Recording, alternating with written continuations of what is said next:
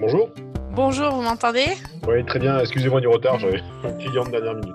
Tu as pris une partie de ce que tu faisais dans ta vie d'avant, entre guillemets, et tu l'as appliqué à un nouveau projet avec des principes? Je pense que tu as, tu as bien saisi les choses. Oui, il y a une notion de décroissance. Elle est, elle est- enfin, le terme de décroissance, je l'aime pas beaucoup. Il est polémique pour rien. On mesure à la rigueur une richesse produite. euh, voilà, euh, ça, ça fait sens. Mais que le seul indicateur soit euh, cette- cette capacité à faire mieux, et tout le temps mieux et toujours plus, je trouve ça complètement con. Ça marche. Voilà. Et donc plutôt que décroissance, en fait, moi c'est vraiment le, le terme que je, que je mets en avant, c'est la sobriété, quoi. C'est- sobriété, frugalité, appelons comme on veut, mais je, je prône pas la- l'austérité. Ouais. Pas mon propos. Il y a plein de choses quand on se retourne Ouais. dont on n'a absolument pas besoin. Zenial, le podcast coincé entre deux générations. Bonjour Eric. Bonjour Julien. J'ai découvert ton profil et ton projet des fermes un quartier. Tu t'identifies comme épicier engagé aujourd'hui. Tu n'as pas toujours été épicier et pas toujours été engagé. Ça a été un chemin pour toi. Donc aujourd'hui, j'aimerais bien parler de ça. Je vais te demander de présenter un petit peu ton parcours et quel genre de métier, de responsabilité tu as eu euh, après ça. Moi, je suis dans un milieu qui est plutôt un milieu d'héritage paysan. Mes grands-parents, et j'ai encore des, oncles, des tantes, des cousins qui, sont dans l'agriculture, euh, et dans un milieu plutôt modeste. Avec, je dirais, bah, le- la valeur de voilà de l'instruction, de la réussite à l'école. Donc, ça m'a amené vers des études supérieures. Voilà, on peut dire j'ai Ouais. fait carrière et mais j'en ai pas honte d'ailleurs euh, dans les achats et dans l'industrie jusqu'en 2021 dans des grands groupes. Euh, j'ai travaillé dans le ferroviaire, euh, j'ai travaillé dans le nucléaire et dernièrement dans la sidérurgie. Mais il y a toujours eu de toute façon un attachement particulier aux enjeux écologiques, un attachement particulier à tout ce qui était équité sociale. Ouais. Plus d'engagement, hein, mais c'était des éléments qui me rendaient euh, attentif à, à l'actualité et attentif à, à ce qui m'entourait. J'ai coutume de dire que c'est la naissance de ma fille, de ma première, euh, de, ma- de mon premier enfant en 2007. Ouais. C'est-à-dire qu'à un moment donné, on, on- on se pose la question de savoir euh, ben, tout ce qu'on voit autour de nous. On entendait déjà parler en 2007 hein, Mm. de, euh, de bouleversement climatique. C'est pas, c'est pas jeune. Hein. Ouais. et pardon. La boutique en live, c'est ça. C'est, ben, on est, on est au cœur Et- de ton action. Tout à fait. Je vais pas appeler ça un basculement, mais j'ai Ouais. replongé là-dedans. J'ai replongé là-dedans. On s'est- On s'est mis plutôt à, à manger bio. Voilà. Ouais. On avait très peu de produits euh, nocifs et inutiles. Donc, imagez ça, hein, c'est c'est, euh, la bougie parfumée, le, le bloc au bleu dans les chiottes. euh, le... Ouais. Ça, on en, a- on avait déjà très peu, mais on a, on a on fait le, le moins de déchets possible. Voilà. Ouais. Et on utilise les produits les plus bruts possibles. Ok.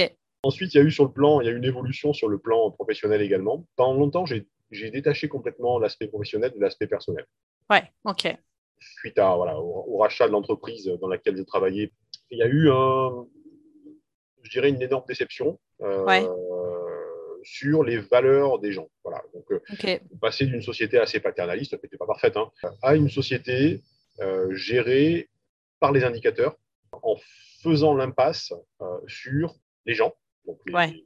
les salariés de l'entreprise, en faisant l'impasse parfois sur les clients, euh, Ah oui, qui était ok. un, peu plus, un peu plus surprenant. Donc je suis parti et j'avais décidé de partir vers des petites sociétés et dans la métallurgie. Là, et, et ça, j'avais très mal, très mal appréhendé ce changement-là. Je n'avais travaillé que dans des industries entre guillemets, entre guillemets euh, propres. Ouais. Euh, donc le ferroviaire, transport ferroviaire, euh, le nucléaire que, que je considère comme étant un mal nécessaire. Je- C'est ça. Plutôt voilà, bas carbone, on va dire. plutôt bas carbone et, et on va dire avec des, des enjeux, des enjeux euh, sociétaux forts. Ouais. Euh, et là, je suis parti dans, dans, dans une société qui fabriquait des équipements pour la sidérurgie. D'une part, euh, ça m'a mis en contact avec cette- ce type d'industrie, euh, qui sont des industries sales. Voilà. Ouais. Euh, il en faut. Pour construire des, des trains qui sont entre guillemets bas carbone, ben, il faut de l'acier et, Ouais. et l'acier il n'est pas forcément bas carbone. On est content d'avoir des voitures, on est content d'avoir euh, des machines à laver et pour ça, il faut de la sidérurgie. Je me suis Mm. retrouvé quand même euh, très en écart avec mes valeurs. Ouais, une vraie dissonance, quoi. Et c'est là que j'ai vraiment commencé à, à penser à, Ouais. à une reconversion. Les hasards de la vie font qu'au même moment, j'ai rencontré euh, celui qui est devenu donc, un ami et ensuite mon associé, qui est en fait un éleveur, un éleveur bovin en bio. Et lui, il avait cette idée en tête de monter un commerce euh, de ce type-là. C'est en 2020, en juin 2020. On a discuté, je suis allé le voir, je lui ai dit, bah, écoute, je t'aide à le faire. Voilà, je t'aide à le faire. Et petit à petit, c'est passé de je t'aide à le faire à je le fais. je crois que tu avais une question, c'était pourquoi des fermes un quartier et pourquoi dans l'alimentation? Ouais. Exact. Parce que c'est vrai que je regardais ton profil, je me dis, bah, il y a des gens qui choisissent plutôt de reconvertir vers la RSE et quelque part de venir rendre leur cœur de métier ou leur activité plus vertueuse en disant bah voilà j'ai une connaissance accumulée j'ai une certaine expertise. Est-ce que je pourrais pas être moi-même euh, devenir une, une, arme de transition massive à l'intérieur de mon entreprise? Est-ce que ça c'est une option que tu avais considérée avant de avant de carrément pivoter à cette échelle-là? Non j'ai essayé j'ai essayé de faire du changement de l'intérieur euh, j'ai essayé autant que quand on est en direction achat euh, on peut avoir ce type de levier. Ouais. c'est extrêmement compliqué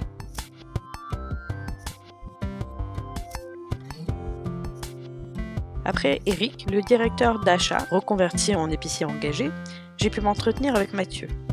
Mathieu était ingénieur industriel et maintenant c'est un décroissant. Il est désormais animateur d'ateliers de sensibilisation comme la fresque du climat. Vous le retrouverez d'ailleurs sur un autre épisode, celui où je me demande si les Serious Games et autres ateliers sauveront le monde. Mais ça c'est pour une autre fois. Je laisse la parole à Mathieu qui va nous parler de son voyage dans la décroissance.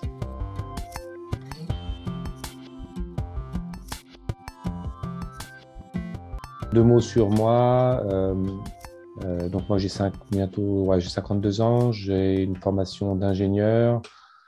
Euh, ça t'amusera peut-être de savoir que je suis passé par Polytechnique, donc ça, ça, montre que quoi, je suis passé par formatage un formatage assez prométhéen, euh, dire voilà, la, science, l'ingénierie, c'est super, on va pouvoir formater le monde, euh, c'est un super terrain de jeu.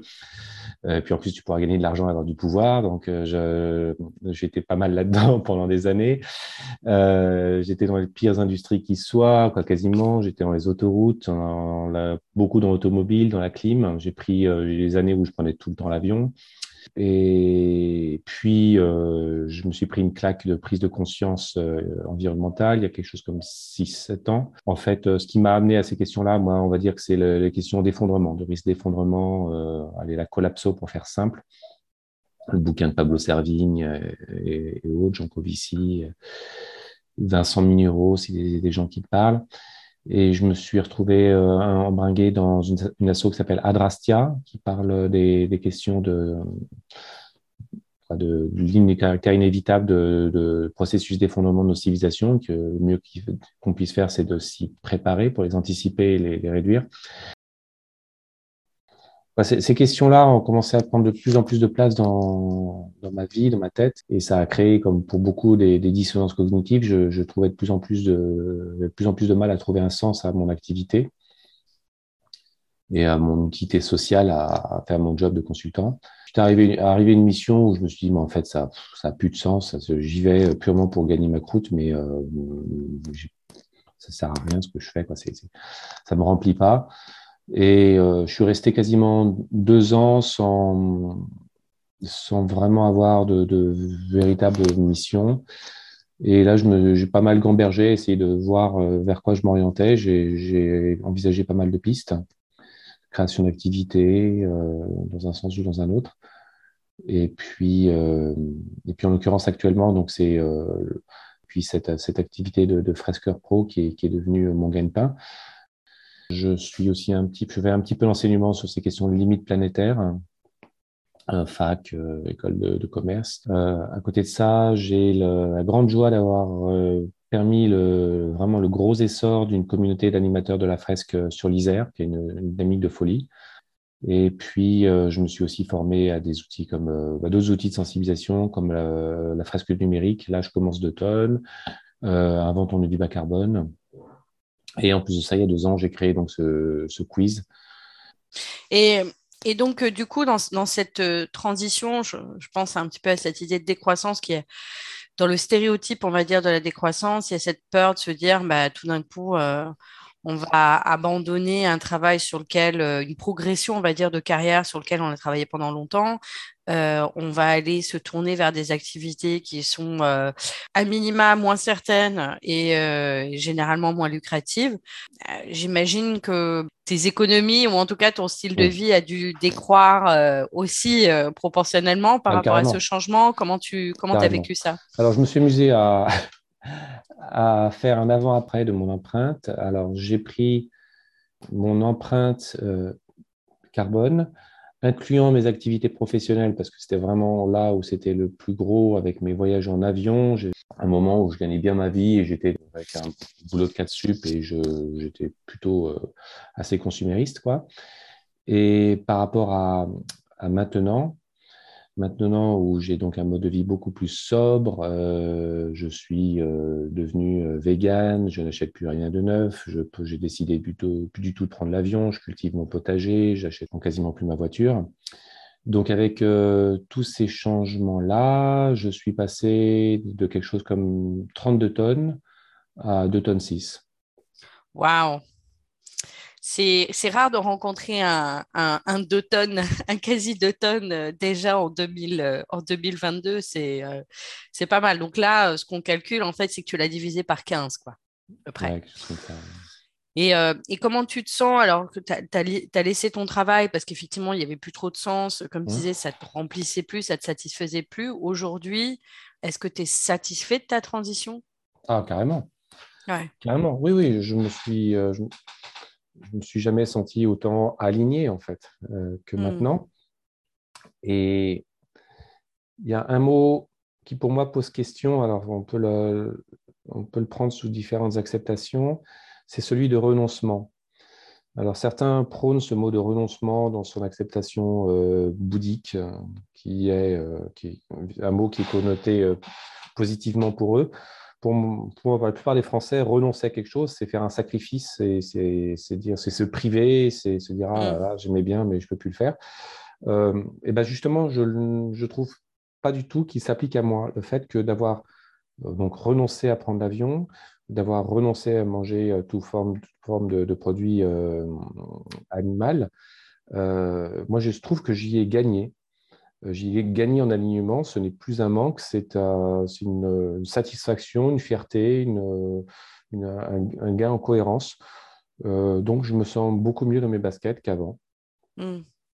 Bon, il y, y a, quand même un truc qu'il faut prendre en considération, c'est que j'ai la, la, chance, le privilège, euh, grâce au, à la vie que j'ai pu mener justement dans, dans, le passé, d'avoir accumulé quand même des économies, des ressources qui m'ont permis d'opérer ce changement assez, assez facilement sans être en état de stress. Quoi. Oui, c'est ça, c'est dans la question de se dire que tout le monde doit changer, c'est aussi de voir euh, est-ce que ce changement est à la portée de tous. Quand j'ai cherché des témoignages autour de la décroissance, je me suis rapidement rendu compte qu'il y avait beaucoup d'ingénieurs ou de gens dans la finance et je trouvais ça vraiment intéressant. Ce que je retiens du témoignage de Eric et Mathieu, c'est que la décroissance, elle est possible, eux ils la considèrent euh, indispensable, mais il faut qu'elle se programme et on a besoin d'avoir certains moyens pour pouvoir y arriver, pour faire cette transition euh, radicale dans certains cas. C'est intéressant de voir des gens qui étaient au cœur de l'industrie, qui ont vu les leviers de la croissance et décident de ramener leur vie, leur gagne-pain à une échelle plus humaine, euh, plus responsable, plus raisonnable. J'espère que vous avez apprécié ces témoignages et n'hésitez pas à me contacter si vous aussi vous voulez témoigner de votre expérience de décroissance.